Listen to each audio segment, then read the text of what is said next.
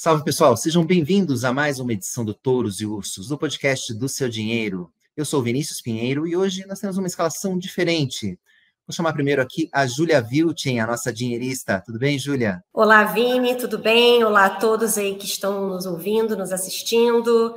Vamos para mais uma edição aí do Touros e Ursos. Tá certo. Bom, e hoje também temos um convidado, mas que é um convidado do dia a dia aqui, da nossa cozinha. Vou chamar aqui ele também, que já teve o podcast, que está devendo uma segunda temporada para a gente aqui. É o nosso repórter especialista em criptomoedas, o Renan Souza. Como é que tá, Renan? Beleza? Opa, salve Vini, salve Júlia, olá pessoal, prazer estar aqui, né? Tô devendo a volta do Papo Cripto, mas hoje a gente vai ter um gostinho do que pode ser uma segunda temporada aí, né? Muito bem. Bom, pessoal, é, a gente chamou o Renan aqui, faz tempo que eu queria chamar o nosso repórter aqui para participar do podcast, porque desde o início do ano, para quem acompanha o mundo dos investimentos, sabe que a principal criptomoeda do mercado Bitcoin acumula uma alta de quase 80% em dólares esse ressurgimento do mercado cripto, depois de um ano difícil em 2022, ganhou ainda mais força a partir de março, quando os problemas no sistema financeiro lá nos Estados Unidos vieram à tona. Bom, depois de vários problemas, a semana foi marcada pela quebra de mais um banco por lá, o First Republic Bank.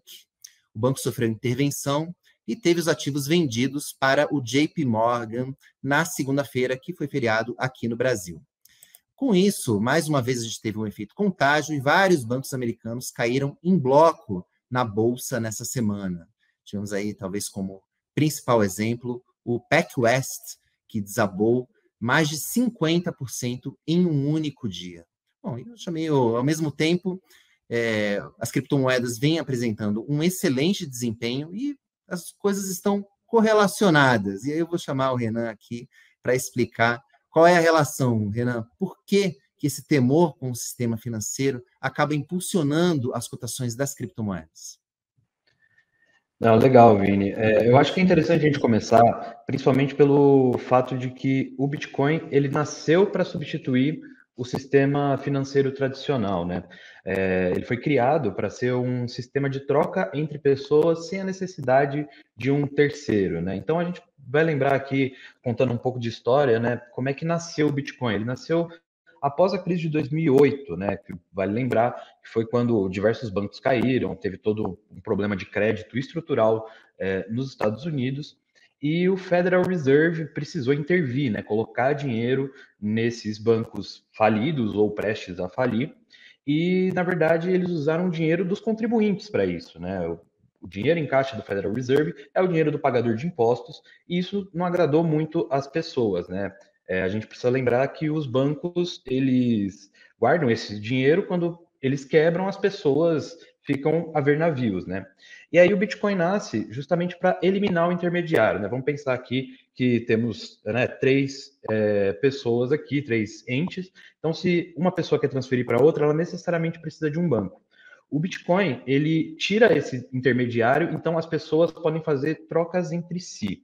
Né, é, o que afirmam os libertários, né, é, pessoas que nasceram dentro dessa ideologia é, que, que basa o Bitcoin, né, é de que os bancos e os bancos centrais eles atendem aos interesses próprios e que na verdade o Bitcoin ele vai ser usado, ele pode ser usado para você transferir de uma pessoa a outra sem a necessidade de, de alguém olhando para isso. Ninguém precisa saber se eu estou transferindo dinheiro para o Vinícius, para a Júlia.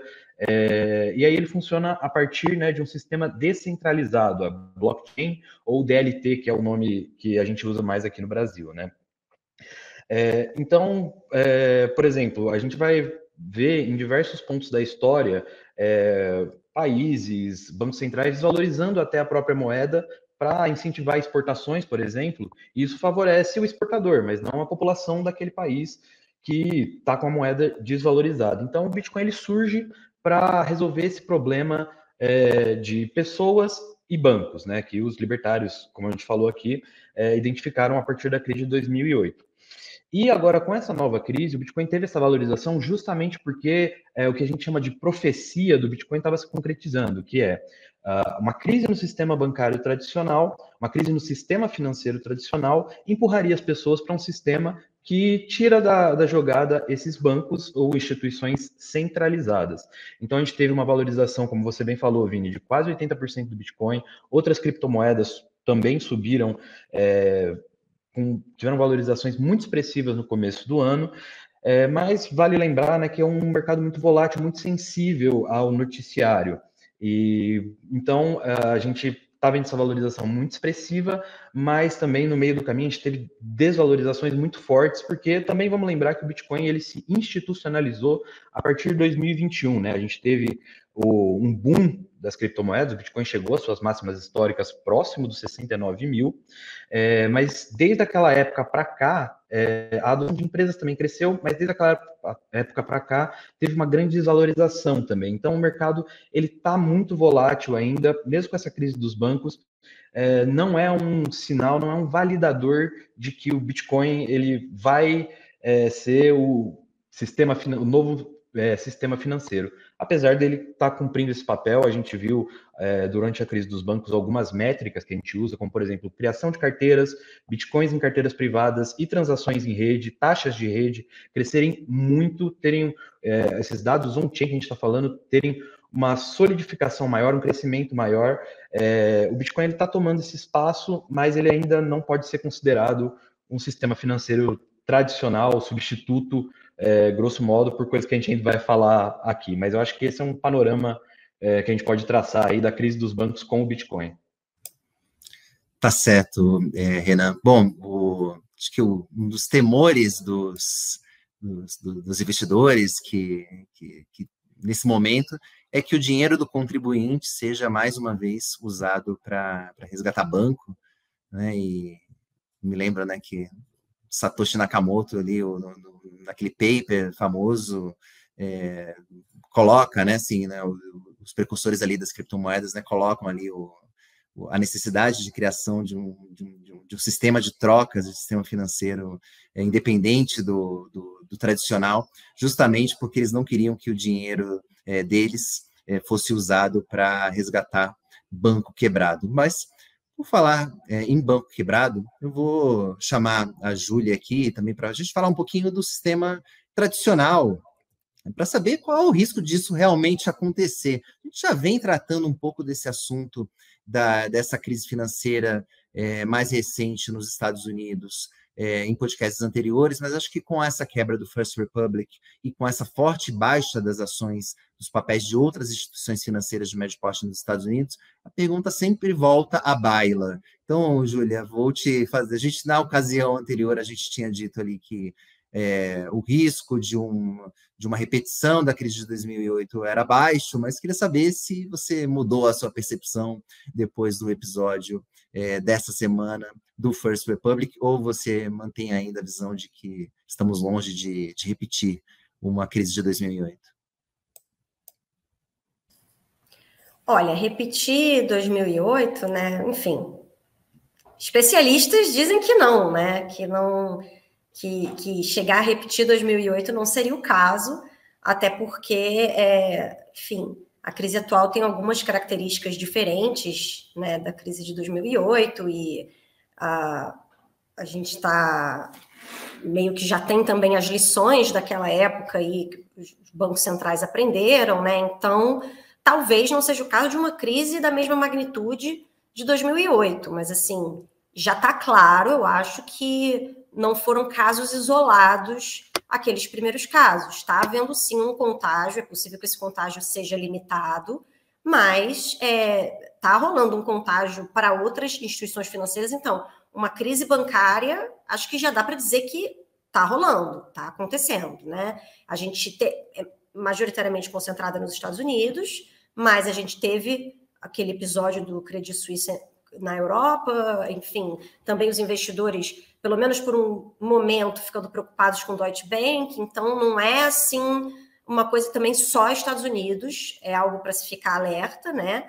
Mas por enquanto é aquilo, né? Que a gente até estava conversando na redação antes de começar a gravar o podcast. Por enquanto são só bancos médios, instituições de, de médio porte, é, mais especializadas, né? Em, em alguns nichos de mercado e algo que é clássico, que a gente sempre fala, pra, pra por exemplo, para o investidor de renda fixa, né, é que o banco médio ele tende a ser mais arriscado, porque em momentos econômicos é, de estresse, por exemplo, de juros altos, né, como esse que os Estados Unidos estão vivendo agora, é, os bancos médios são os mais suscetíveis, né? São os primeiros a pedir água e muitas vezes quebrar. Então, haver quebras de instituições financeiras de médio porte em momentos de juros altos, né, de, de aperto monetário, de inflação alta no, num determinado país, isso aí é algo que acontece, infelizmente é do jogo. Então,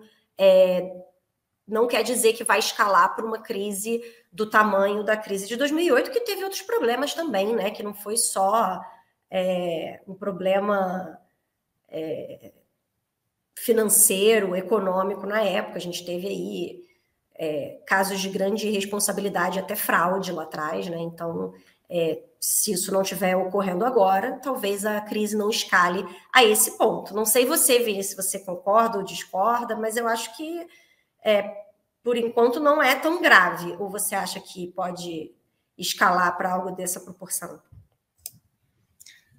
Olha, Júlia, questão com banco, banco é um problema, porque todo banco, se todo mundo achar que um banco vai quebrar, o banco acaba quebrando mesmo, né? Acho que essa é a grande questão é, com o sistema financeiro como um todo. Então, os reguladores, e aqui em particular o Federal Reserve, que é o Banco Central norte-americano, precisa ficar atento e, e precisa tomar atitudes rápidas. E isso preocupa a gente aqui, porque o sistema financeiro hoje ele é conectado globalmente. Então, um, um problema mais grave nos bancos lá fora acaba nos afetando aqui, com certeza também. A gente viu essa paralisação do sistema financeiro global em 2008 com a quebra do Lehman Brothers lá em setembro de 2008. Então, é algo que preocupa. Eu também não vejo um risco sistêmico, como você falou, como você falou, as instituições que quebraram são instituições de nicho. Eu entendo que o Fed agiu rapidamente na questão quando ele assumiu a garantia de todos os depósitos nesses bancos, quer dizer, se outros bancos vierem a quebrar ou a falhar, né, como eles dizem lá, o Fed vai garantir os depositantes, né? Então, se tiver lá, lá eles têm uma espécie de um FGC, né, de fundo garantidor de créditos, mas que ele só assegura até 250 mil dólares. Agora o Fed está falando, não importa o quanto você tiver no banco, eu eu vou bancar e isso ajudou a dar uma acalmada é, nos ânimos é, lá fora. Mas é algo para ficar atento, e o mesmo Fed disse né, que não vê um problema sistêmico, né, são os reguladores que estão observando tudo de dentro, estão afirmando que não, que não, que não vem um problema sistêmico. Isso dá uma, um certo alívio, mas a gente tem que lembrar que o mesmo Fed acabou afirmando, né, não faz muito tempo, que a inflação era um fenômeno temporário.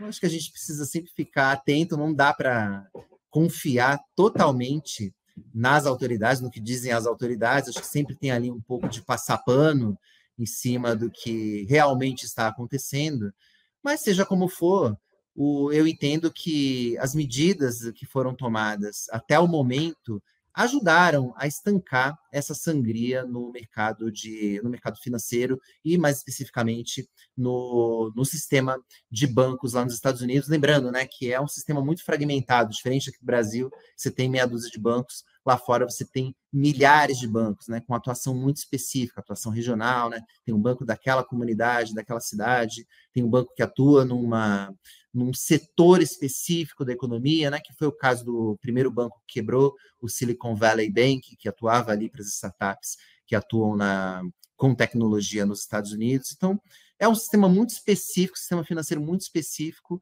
e que realmente inspira cuidados e que, em determinados momentos, a gente vai ver realmente instituições quebrando, mas o, as autoridades precisam ficar atentas para isso não se espalhar para o sistema como um todo. Bom, mas eu vou aqui, né, dito isso, né, as criptomoedas é, acabam se beneficiando desse, desse, desse momento. Se a situação piorar, se a Júlia e eu estivermos errados em relação à nossa projeção para o que vai acontecer com essa crise bancária nos Estados Unidos, ou seja, se a gente tiver problemas mais severos, é provável que as criptomoedas acabem se beneficiando, a gente deve ver o Bitcoin escalando ainda mais. Só que eu queria, Renan, te perguntar um pouco além, né? Então, assim, que isso não é, tá longe de ser o único fator que mexe com as criptomoedas. Então, eu queria saber de você, assim, resumidamente, o que, que o investidor pode esperar, né? assim, quais são os fatores que podem ser novos gatilhos de alta para o Bitcoin e para outras criptos, e eventualmente quais são os riscos, né? Porque ao mesmo tempo que o Bitcoin está beirando os 30 mil dólares, ele já chegou é, a patamares ali de, de quase, se não me engano, aí você vai me corrigir, chegou ali perto dos 15 mil dólares nas suas mínimas recentes. Então, isso o mercado de criptomoedas é muito volátil. Então, tanto para o bem como para o mal. Então, eu queria saber de você assim, o que, que o investidor pode esperar de fatores que podem impulsionar ainda mais as criptomoedas, além da crise bancária, e quais são os eventuais riscos no radar para quem tem criptos na carteira.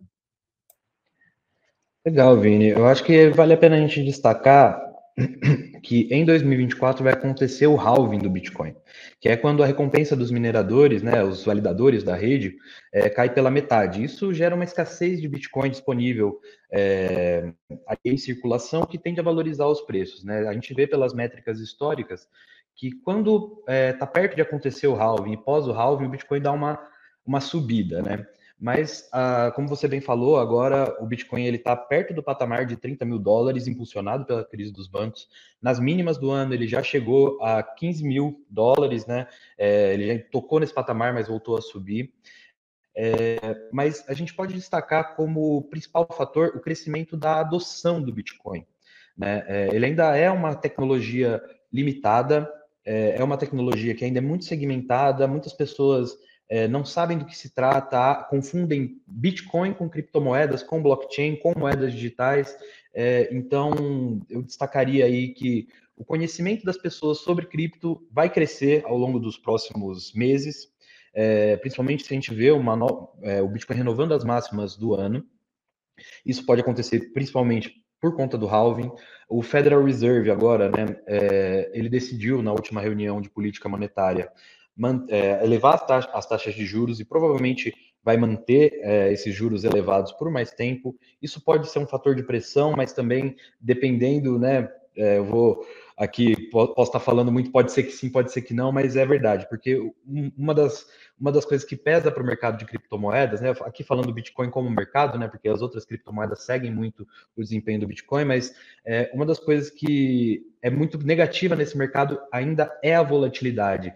É, o Bitcoin ele é muito sensível ao noticiário e não uma dinâmica própria. Então, meio que tudo pode acontecer com o Bitcoin dependendo do que a gente vê lá. Então, por exemplo, é, se a gente chegar na próxima reunião do Fed e o cenário macroeconômico tiver positivo para uma manutenção de taxa de juros, pode ser que o Bitcoin volte a subir. É, se o, o cenário macroeconômico tiver positivo para manutenção de taxa de juros. Caso o Fed corte os juros, o Bitcoin com certeza vai subir, porque é, eles se comportam mais ou menos como ações de tecnologia. Se o Fed decidir por elevar os juros, aí a gente vai ver uma, uma queda do, do, do Bitcoin, das cotações, né, do mercado cripto, porque justamente esse dinheiro fácil, né, essas venture capitals que investem é, no mercado de criptomoedas principalmente, elas tendem a retirar esse dinheiro do setor de criptomoedas. Mas eu vou destacar aqui, Vini, é, principalmente um, um, fator que pode pesar mais, tem mais certo de que se pese, e outro fator que pode, que pode fazer o Bitcoin disparar é, com mais certeza, assim, né? É, uma melhora da economia global tende a, né, se a gente está vendo agora uh, os países mantendo e elevando suas é, respectivas taxas de juros, opa, é, e a gente está vendo uma retomada, ainda que gradual, das grandes economias, né? China, os Estados Unidos está um pouco derrapando na curva, a Europa também está um pouco derrapando na curva, mas a, a, retomada dessas economias até o final do ano é uma perspectiva que gera otimismo, né?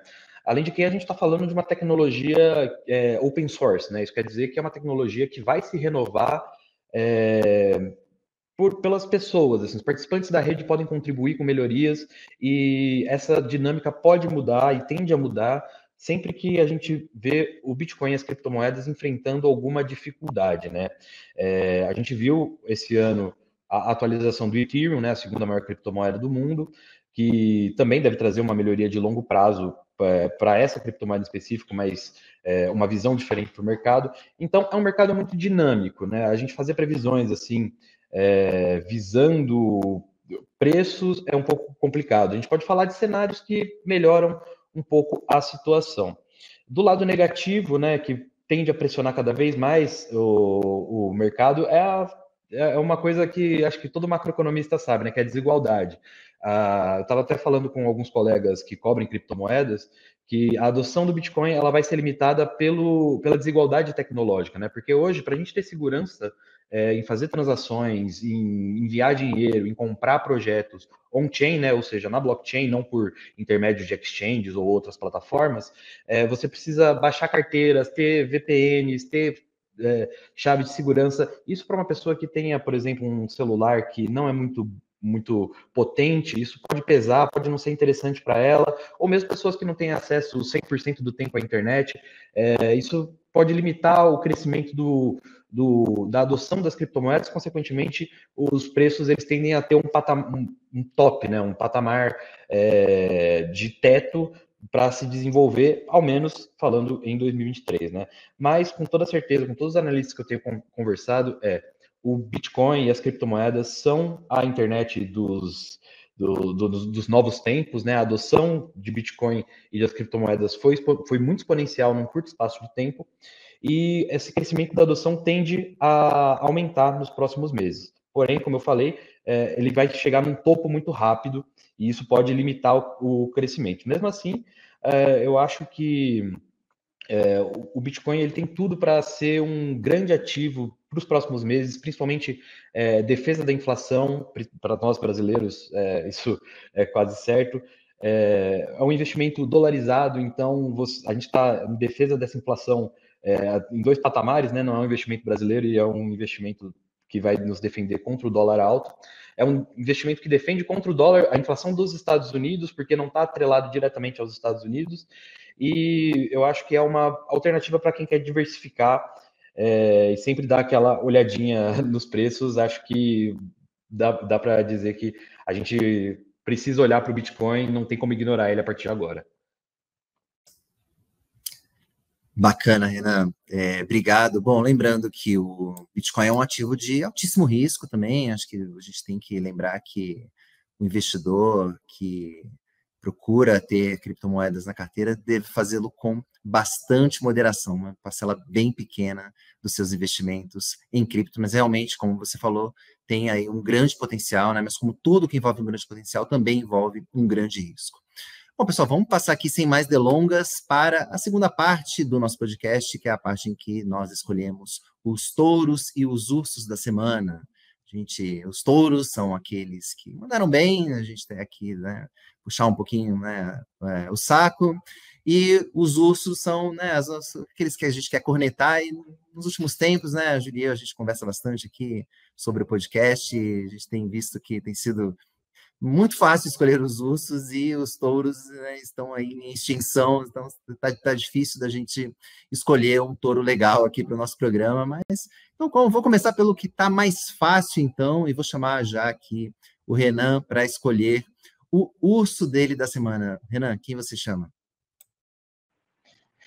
Vini, o meu urso da semana é, são as memecoins, né? Para quem não está familiarizado com o termo, são as criptomoedas de memes, né? Que nascem como piadinhas da internet, né? Essa semana a gente viu o Pepcoin, né? Uma criptomoeda baseada no meme do Pepe, o sapinho. Caso você não tenha visto, é só jogar no Google o Pepe, o Pepe que você vai, vai ver esse, esse meme lá. E foi criada uma criptomoeda para fazer brincadeira com esse com esse meme. E recentemente, né, hoje, quando a gente está gravando o podcast, esse Pepcoin atingiu o 1 bilhão de market cap, né, de valor de mercado. Aí eu peguei alguns dados aqui só para exemplificar é, com, qual o tamanho do mercado das memecoins. Né? O Dogecoin, que é a mais conhecida, é, memecoin do planeta, é a maior de todas, é a preferida do bilionário Elon Musk, ele tem 10 bilhões de valor de mercado. O mercado global de memecoins, ou seja, todas as memecoins que a gente tem no mercado, é, acumulam um total de 20 bilhões de dólares. Mas não é porque esses números chamam a atenção que eles são bons projetos. Como eu falei, esses, essas criptomoedas, elas nasceram como uma piada da internet. Então, para aquela comunidade, para aquelas pessoas, é interessante, é legal você ter uma moeda para trocar com seus amigos, é como se fosse uma figurinha ou um fan token. Mas, para quem não é dessa comunidade, ou para quem é, não se interessa por esses memes, eles não são um investimento bom, porque Vale lembrar, né, como eu falei anteriormente, as criptomoedas elas são descentralizadas, ou seja, qualquer um de nós aqui pode criar uma criptomoeda do zero, pode influenciar no preço dela, fazendo pequenas trocas ou mesmo fazendo FUDs, né, ou criando rumores para que elas se valorizem e se desvalorizem. E elas não são, não têm uma finalidade, né? Se a gente for comparar meme coins com Ethereum, com Bitcoin, é, a gente vai ver que o Ethereum tem uma proposta, o Bitcoin tem uma outra proposta e as memecoins não têm propostas. Apesar disso, elas é, têm um efeito de rede muito grande, então as comunidades tendem a ser muito fortes, mas elas não são um bom investimento. Vale lembrar que o mercado cripto é altamente volátil, que você não deve manter é, uma parcela maior do que 5% dos seus investimentos em ativos digitais e as memecoins por mais que elas saltem aos olhos, né? O Pepe, outro dia, quando eu vi, teve uma valorização de 100%, né? Dobrou de preço. Mas, na verdade, não é um bom projeto, é só a rede tendo seu efeito em rede. Então, esse é meu urso da semana. Não invista em criptomoedas de meme. Legal, Renan. Bom, vou passar agora aqui para a Júlia. Quem é o seu touro, Júlia? Bom, temos muitas opções. Qual, qual foi a que você escolheu? Meu urso, né, Vini? É, meu urso da semana é, é meio pitoresco, assim, quase lendário. Eu escolhi as transferências por DOC, documento de ordem de crédito, que vão finalmente chegar ao fim, deixar de ser feitas após 39 anos de existência. Sabe aquela. Sabe quando a gente, assim como os maias, chegava na agência bancária ou no caixa eletrônico para fazer um DOC, um TED. Hoje em dia isso é cada vez menos comum com o Pix, né? É, pois bem, o DOC já não era muito usado, né, quanto, quanto o TED, então já era um tipo de transferência que vinha caindo desuso, em desuso até antes do surgimento do Pix, e depois foi só ladeira abaixo, né? Então, depois desses 39 anos aí de serviços prestados, é, o DOC vai deixar de ser oferecido pelos bancos associados à FEBRABAN, que é a Federação Brasileira de Bancos, que reúne as maiores instituições financeiras, até 29 de fevereiro de 2024. Então, a partir do início do ano que vem, a gente não deve mais ter esse tipo de serviço na prateleira dos bancos, e isso ocorre justamente, segundo a Febraban, por causa da queda da, na utilização e também pelo menor custo-benefício desse tipo de transferência para os clientes, né? Porque o TED e o Pix, hoje em dia, realmente são mais rápidos e mais convenientes. Inclusive, o dado interessante aí que a Febraban levantou, aí com base nos dados do Banco Central, é, em é, 2022 foram realizadas somente 59 milhões de transações por meio de DOC, que foram só 3,7% do total registrado no sistema de pagamentos brasileiro. Isso foi um uso é, menor até mesmo do que o dos cheques. Pois é, se usa menos DOC do que cheque no mercado brasileiro, que teve aí 202,8 milhões de operações, os quase finados, moribundos cheques. Então, a transferência por DOC é o meu urso dessa semana e eu devolvo para você, Vini. Quem seria o seu urso da última semana? Júlia, o meu urso também tem a ver com tecnologias em extinção. O meu prêmio vai para uma empresa de educação digital norte-americana que se, que se chama Chegg, C-H-E-G-G. Bom, eu não conhecia essa empresa, se você também que está aqui nos, nos ouvindo, nos assistindo nas plataformas de áudio ou no YouTube, é, se vocês não conhecem a Chegg, então, também não conhecia dado a ela nessa semana, mas o que, que ela faz? É uma empresa, é uma chamada EdTech, né? uma empresa de educação voltada para tecnologia ou uma empresa de tecnologia voltada para educação, vice-versa, tanto faz. É, o fato é que ela oferece uma plataforma para que estudantes façam, por exemplo, lição de casa, ela tem também aulas online, enfim, uma plataforma de educação online que ganhou bastante tração, é claro, durante a pandemia da Covid-19. Só que o que aconteceu? Essa empresa abriu capital e as ações dela desabaram mais de 50% em um único dia nessa semana. Por que, que isso aconteceu? Porque a empresa, né, mais precisamente ali o CEO da Chegg, reconheceu que uma outra tecnologia pode matar o negócio dela. No caso, o Chat GPT. Chat GPT é aquele sistema de inteligência, inteligência artificial que é capaz de substituir, em alguns casos, ali, o ser humano na, na resposta, né? Ela consegue dar uma resposta ali de uma maneira é, quase humana a determinadas demandas que a gente faz.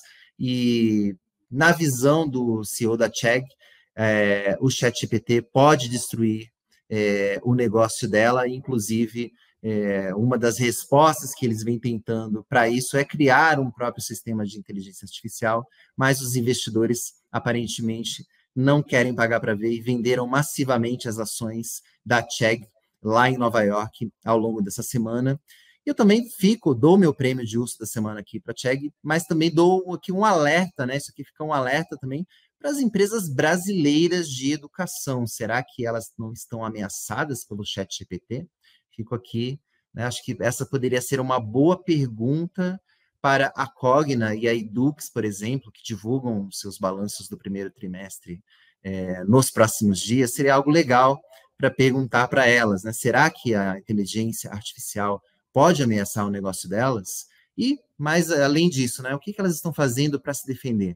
Acho que seria uma questão interessante para a gente saber de Cogna e Edux, que tem ações na B3, inclusive estão no Ibovespa. Então, mas voltando aqui, meu uso não é para Cogna nem para Edux, meu uso da semana é para Chegg, empresa de educação digital.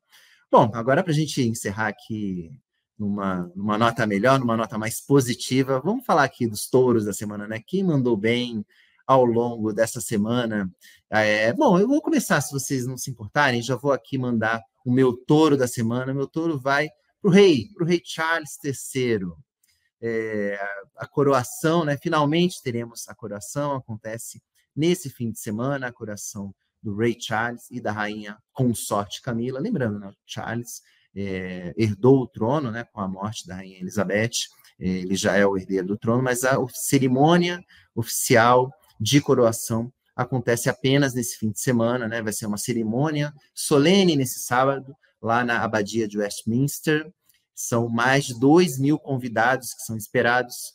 Um deles, inclusive, é o presidente Lula. Ele está, ele foi para a Inglaterra é, para acompanhar a cerimônia. E também veremos né, outra expectativa, né? As pessoas mais do que, muito mais do que o presidente Lula, e talvez até mais do que o Ray Charles. Acho que as pessoas estão mais curiosas para ver toda a família real reunida mais uma vez. Né, é esperada a presença de toda a família real, incluindo o ex-príncipe, não sei se exatamente a gente pode chamar de ex-príncipe, é, o Harry, né? Ele, é esperada a presença dele na coroação do pai. Então vai ser interessante ver como vai ser. Ele acabou fazendo várias críticas à família real, então vai ser interessante ver se não vai ter ali nenhuma lavação de roupa suja. Provavelmente não, isso não é o jeito britânico de ser, mas todo mundo está curioso para saber como vai ser a coroação do Ray Charles III. E eu acho que fica até uma lição do Ray Charles para os investidores também, né? Que toda paciência é recompensada, né? Foram muitos anos ali no papel de príncipe até conseguir, né? Até herdar o trono é, inglês, o trono britânico aqui no caso, né? Então fica aqui a minha dica e o meu touro da semana para o Ray Charles III. Bom, vou passar para o Renan. Qual, qual o seu touro? Qual seu touro da semana, Renan? Vini, meu touro da semana vai para ninguém mais, ninguém menos, que é a segunda maior criptomoeda do mundo. Eu poderia falar do Bitcoin, mas quem brilhou de verdade foi o Ethereum. Teve uma alta de mais de 5% essa semana. É uma valorização anual também de quase 60%. É uma das criptomoedas que vem se destacando no mercado, principalmente não só por ser a segunda maior em valor de mercado do planeta, mas também porque ela tem um roadmap, né, uma sequência de atualizações previstas que é muito positiva para o mercado. É, ela tem muitas aplicações interessantes. Se a gente for fazer um paralelo aqui, né, a gente fala de criptomoedas, mas na verdade, é, moeda, moeda mesmo, é só o ouro digital, é o Bitcoin. A gente tem stablecoins também, mas não vamos entrar nesse detalhe hoje. Mas o Ethereum, ele é como se você tivesse um celular, os aplicativos que você constrói em cima dele são os aplicativos descentralizados e o sistema operacional, né, Android e iOS, seria o Ethereum. Você constrói aplicações em cima dessa moeda, né, nessa dessa blockchain. É, ela é um, como investir uma empresa de tecnologia e devido a esse roadmap, né, essa sequência de atualizações, a amplitude que, a, que o Ethereum pode chegar, tudo que ele vem apresentando, tudo que ele vem entregando aos investidores, ele é o meu touro da semana, não apenas pela valorização de 5% nos últimos sete dias, mas também porque é um projeto muito empolgante, é um projeto que apresenta muito, entrega muita coisa e é de se empolgar. Aí, fazendo o paralelo com o que você falou do Ray Charles, é, é quem recebe a coroa, o meu touro dessa semana. Então, se me permitem aqui, eu vou passar a bola para a Júlia e para ela dizer para a gente qual é o touro da semana dela. Meu touro da semana, Renan, é, continuando aqui no tema tecnologia, são as big techs que nessa última semana, né, da semana passada para cá, divulgaram bons resultados, resultados decentes, vamos dizer assim, é, para o primeiro trimestre do ano.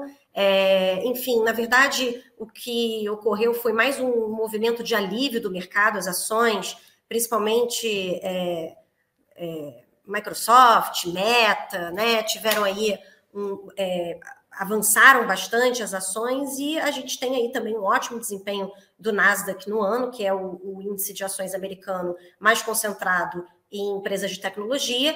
E o que a gente viu aí, primeiro, a gente está numa temporada de resultados que não está tendo é, resultados assim super brilhantes, né? Nem no Brasil, nem nos Estados Unidos, mas realmente os das big techs é, surpreenderam positivamente, talvez não por serem tão brilhantes, mas por terem vindo é, melhores que o esperado, né? O, um dos melhores aí foi da Microsoft, né? Que é, mostrou aí que deu projeções otimistas, né, para os investidores e também é, mostrou um ótimo desempenho no segmento de computação em nuvem, né? É, o Google já não teve, teve os resultados mais tímidos, mas é, também com destaque para o segmento da computação em nuvem, é, que teve o primeiro trimestre aí de lucro operacional depois de anos rodando no vermelho. É, também não perdeu espaço, o buscador do Google não perdeu espaço para o mercado para o Bing da Microsoft, que andou avançando aí depois que associou aí a inteligência artificial nas suas buscas.